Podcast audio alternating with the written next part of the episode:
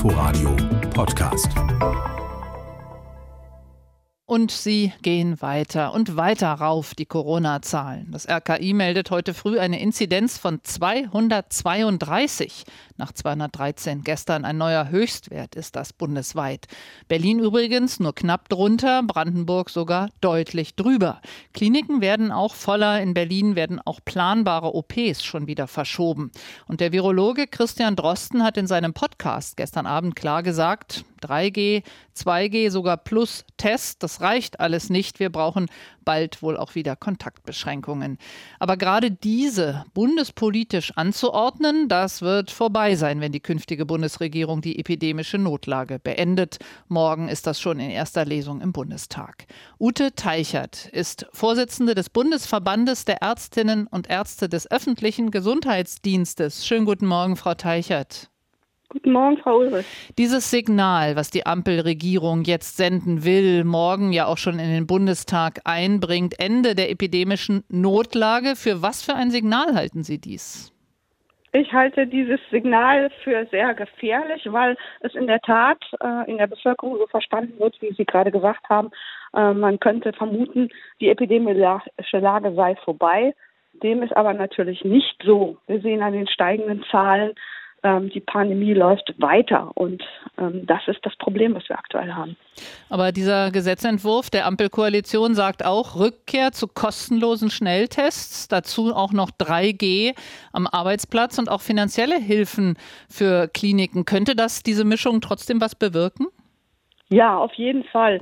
Das ist mit Sicherheit der richtige Schritt oder ein, auch ein wichtiges Signal. Man muss aber aufpassen, dass man das zusammen kommuniziert, dass man also nicht sagt, die epidemische Lage läuft aus und ähm, dann verstehen es die Leute falsch, sondern dass man klar sagt, wir ähm, geben, ändern das gesetzgebende Verfahren. Es wird wieder Bürgertests geben. Es wird auch 3G-Regel geben. Und äh, die Maßnahmen muss man sehr, sehr deutlich kommunizieren, damit es nicht falsch verstanden wird.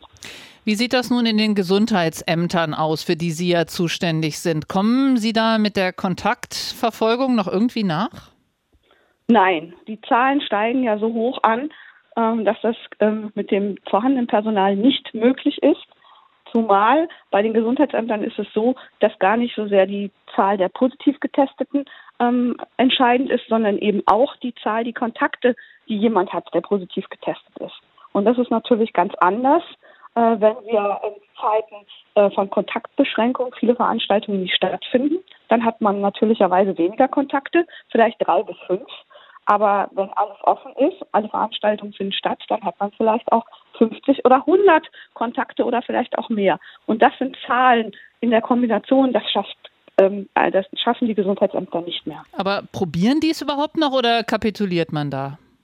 Ja, also es ist sehr unterschiedlich. Wir wissen ja, dass die Inzidenzen auch ähm, regional unterschiedlich sind. Ähm, es gibt jetzt verschiedene Initiativen. In Baden-Württemberg ist man dazu übergegangen, dass man gesagt hat, äh, wir schaffen es nicht mehr, ähm, die an, anstehenden Fälle zu bearbeiten, selbst wenn wir ähm, alles reinlegen würden, sodass dort ähm, die Kontaktpersonen ähm, selber informiert werden müssen und man gibt das zurück in die Eigenverantwortung des Bürgers. In Hamburg gibt es ein ähnliches Modell und andere Gesundheitsämter überlegen eben auch, was sie umstellen. Und wenn Sie auf Berlin und Brandenburg gucken? In äh, Berlin und Brandenburg ist es natürlich auch so, äh, wir haben die Inzidenzen gerade genannt, äh, dass die Gesundheitsämter äh, da äh, sehr viel zu tun haben und auch diskutieren, in welchem Maße sie überhaupt noch in der Lage sind, ähm, die Kontaktpersonen zu informieren.